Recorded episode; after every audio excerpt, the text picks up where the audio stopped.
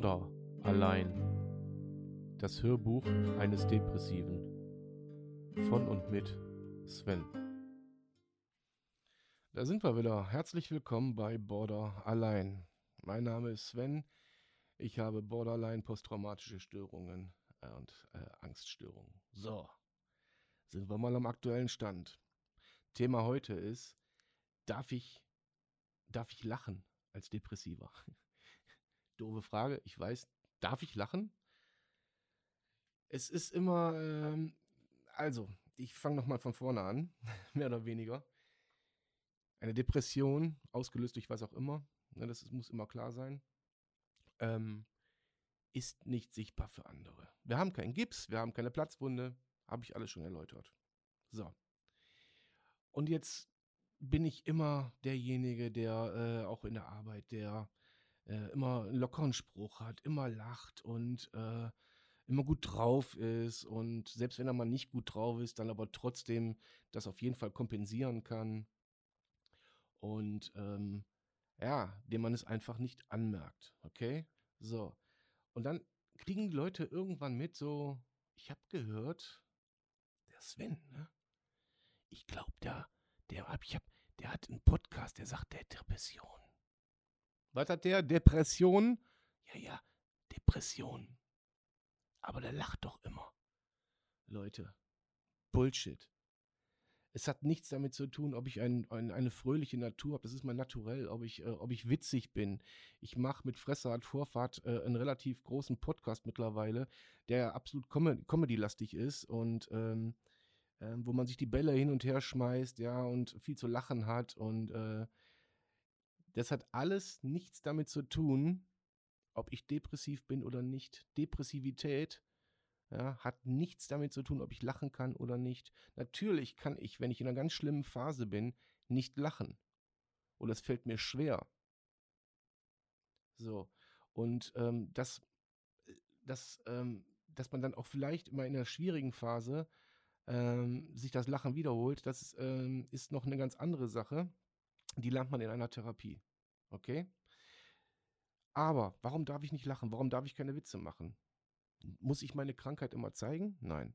Muss ich den Leuten sagen oder, oder, äh, oder mich praktisch durch mein Verhalten äh, so zeigen, dass äh, ich bestätige, dass ich auch wahrlich depressiv bin? Dass ich wahrlich ein Borderliner bin? Nein, das muss ich nicht. Ich kann auch hier im Podcast lachen. ich, kann, ich kann hier auch einen Witz einschmeißen. So, pass auf. Was ist ein Depressiver, der vom Hochhaus springt?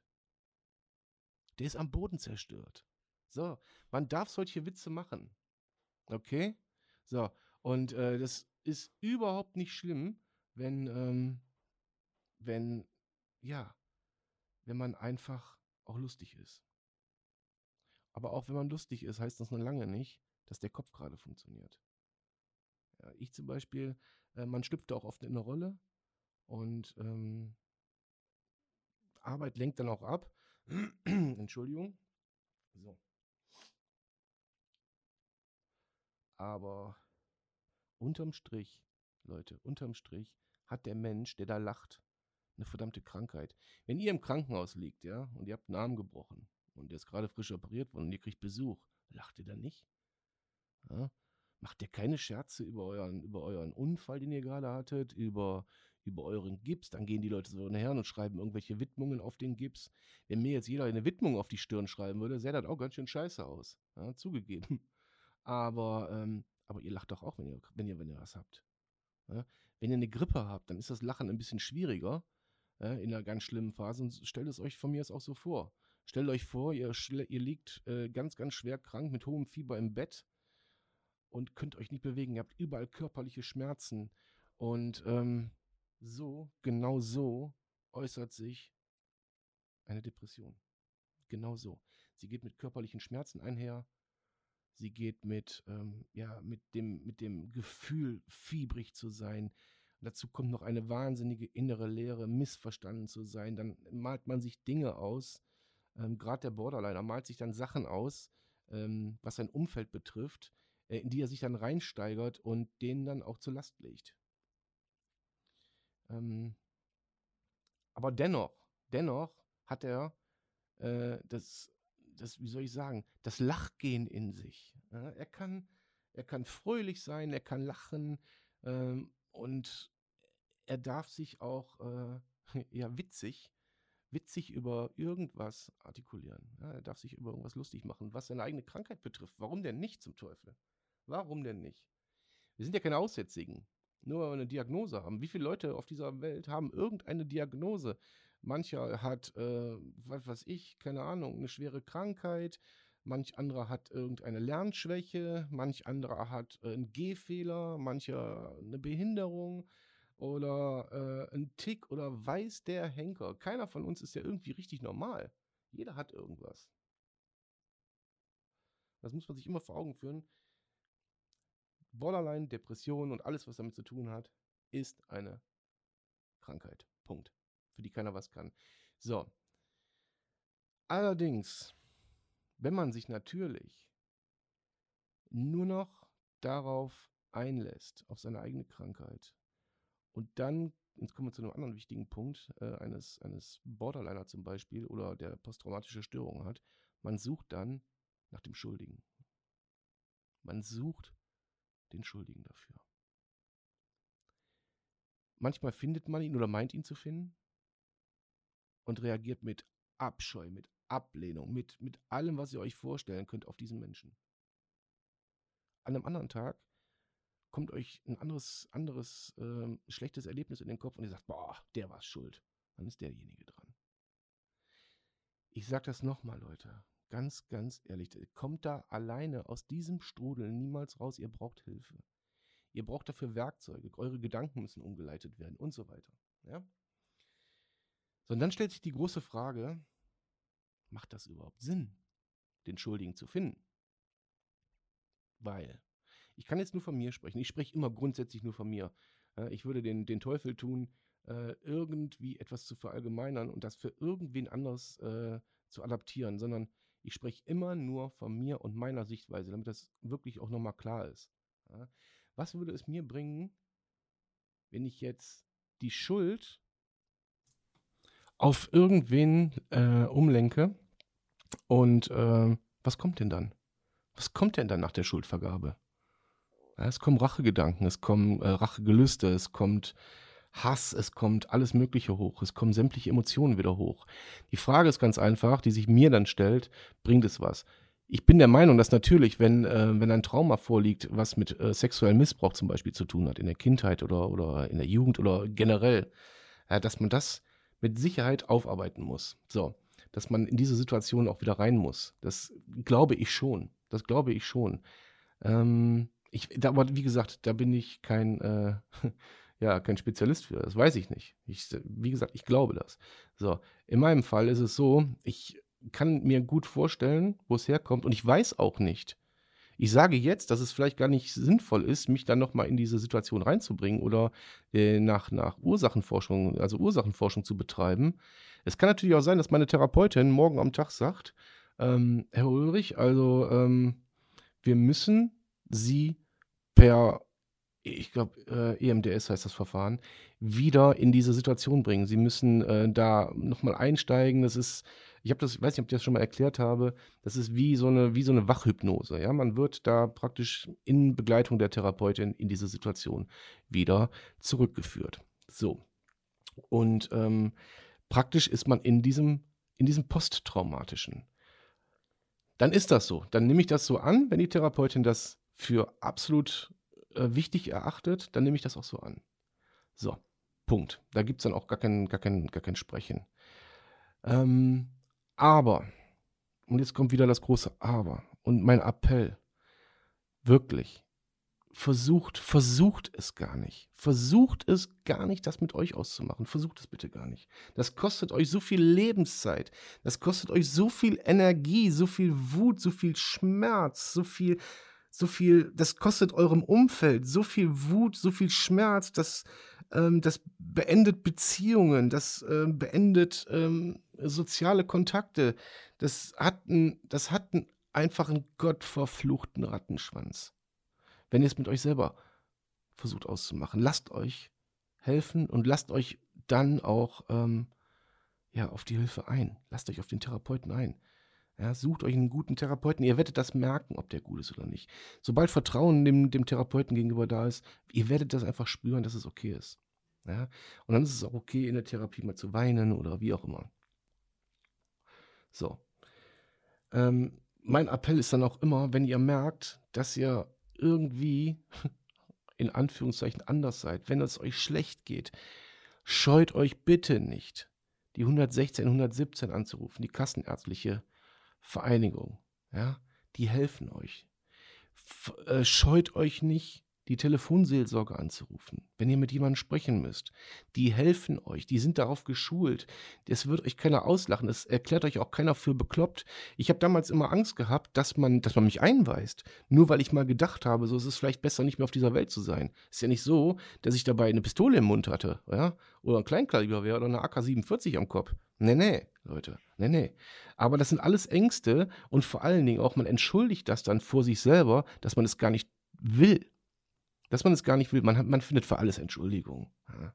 So. Und gerade der Borderliner, der ist da ganz groß. Der ist, der ist auch ganz groß damit, Schuldzuweisungen auf anderen abzuladen. Deswegen ist die Frage nach der Schuldzuweisung ist für mich eine schwierige Frage, weil ich habe gemerkt, ich habe Leuten die Schuld zugewiesen äh, für Dinge, für die sie überhaupt nichts konnten.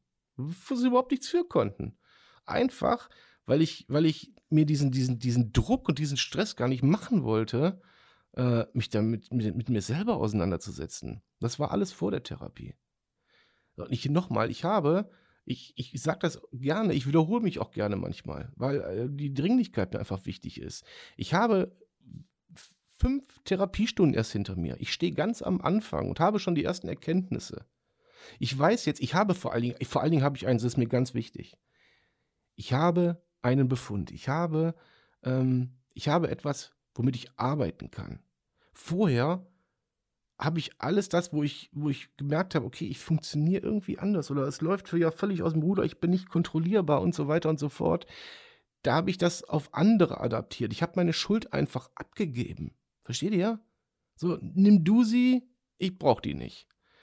Aber wenn ihr eine Diagnose habt und wenn ihr einen Befund habt und wenn ihr etwas habt, was ihr anfassen könnt, womit ihr arbeiten könnt, egal wie schwer das auf den Schultern lastet, dann wird es einfacher die, die Reflexion mit sich selber ist eine ganz andere. Es gibt einfach, ist eine neue Qualität.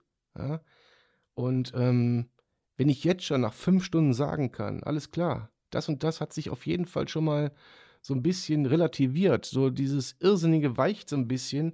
Es kommen klare Gedanken und ich habe die ersten Skills an der Hand. Das heißt, wenn es ganz schlimm wird, so wie kurz vor diesem Podcast noch, ja, dann halte ich meinen Kopf unter eiskaltem Wasser um mein Schmerzzentrum zu aktivieren, um meine Gedanken umzuleiten. Und siehe da, es hat funktioniert. Ja, es hat mal eben Tränen getrocknet. Mal eben. Natürlich, natürlich ist es damit nicht getan. Da brauchen wir auch gar nicht drüber diskutieren. Natürlich kommt es ein paar Minuten später wieder, weil man sich da wieder reindenkt und dann muss man wieder irgendwas machen. Man muss handeln, man muss ständig dagegen arbeiten. Das ist ein verdammt harter Weg, Leute ein verdammt harter Weg. Ich für meinen Teil, mein, einer meiner Skills zum Beispiel, so, Augenblick, ich lese euch das mal vor. Moment, ich habe das hier zufälligerweise liegen. So, die Skills haben vier Stufen. Meine Selbsthilfe, meine Sofort-Selbsthilfe, Selbsthilfe, ähm, die für mich sofort greift, wenn ich merke, okay, ihr läuft was aus dem Ruder, ist Abstand gewinnen, Isolation mit dem Hund rausgehen, ans Wasser gehen, eiskalt duschen, Eiswürfel lutschen, ein kaltes Fußbad nehmen, äh, zum Beispiel Planks machen, also die, die Muskeln einmal komplett im ganzen Körper anspannen. Ja? Ähm, vielleicht ein scharfes Bonbon essen, so dass immer wieder das, äh, dass der, dass der Kopf und dass, der, dass das Schmerzzentrum einfach ähm, ja eure Gedanken umleiten und ihr euch was anderes, auf was anderes konzentriert. So, die zweite Stufe wäre dann, okay, wenn es schlimmer wird, dann muss ich einen sozialen Kontakt aktivieren. Ja, da habe ich drei soziale Kontakte. So, und dann gibt es noch die Stufe 4, die professionelle Hilfe, das ist dann in dem Fall klar. Das ist die Therapeutin. Wenn ihr eine habt, habt ihr sie nicht. Deswegen komme ich da immer wieder drauf. Ruft die Seelsorge an. Ruft die 116, 117 an, die Kassenärztliche Vereinigung. Ruft, es, ihr könnt das alles googeln. Jede Nummer ähm, es steht alles im Netz. Ihr braucht euch nicht scheuen. Und professionelle Hilfe beginnt dann auch dort. Die können euch dann schon an die ersten ähm, Therapeuten verweisen, auch wenn ihr da noch keinen festen Platz bekommt. Aber dann seid ihr Teil des Systems. Ja? Die vierte Stufe ist halt die psychiatrische Notaufnahme äh, oder ein Krisendienst. Das heißt, äh, unterm Strich in eine Klinik, wenn es akut ist, wenn der suizidale Gedanke zum Beispiel ähm, so stark ist oder, keine Ahnung, die Schizophrenie oder nimmt irgendwas, was euch dann so beeinflussen wird und äh, ausbremsen wird, dass ihr nicht mehr anders könnt, dass ihr nicht mehr klarkommt, gar nicht mehr klarkommt, nicht mehr lebensfähig seid, dann geht in die Klinik. Ja, das kann ich euch immer wieder nur ans Herz legen. So, ich hoffe, dass ich mit der heutigen Folge, ich weiß nicht, ob ich alles geklärt habe. Ich bin auch selber heute so ein bisschen, dass mir so ein bisschen die Gedanken so äh, kreuz und quer jagen und ich hoffe trotzdem, dass ich mich vernünftig ausgedrückt habe und ihr mir folgen konntet. Und ähm, nochmal, das sage ich jetzt nochmal ganz bewusst zum Schluss, all das, was ich sage, was ich vielleicht gut oder nicht gut finde, das betrifft immer nur mich. Es ist keine verallgemeinerte Diagnose oder es ist auch nicht zu adaptieren oder zu übernehmen auf irgendeinen von euch, die das jetzt hören oder einen Angehörigen von euch oder wie auch immer. So, die Viertelstunde ist um. Ich habe überzogen. Wir hören uns. Macht es gut. Bleibt gesund. Euer Sven.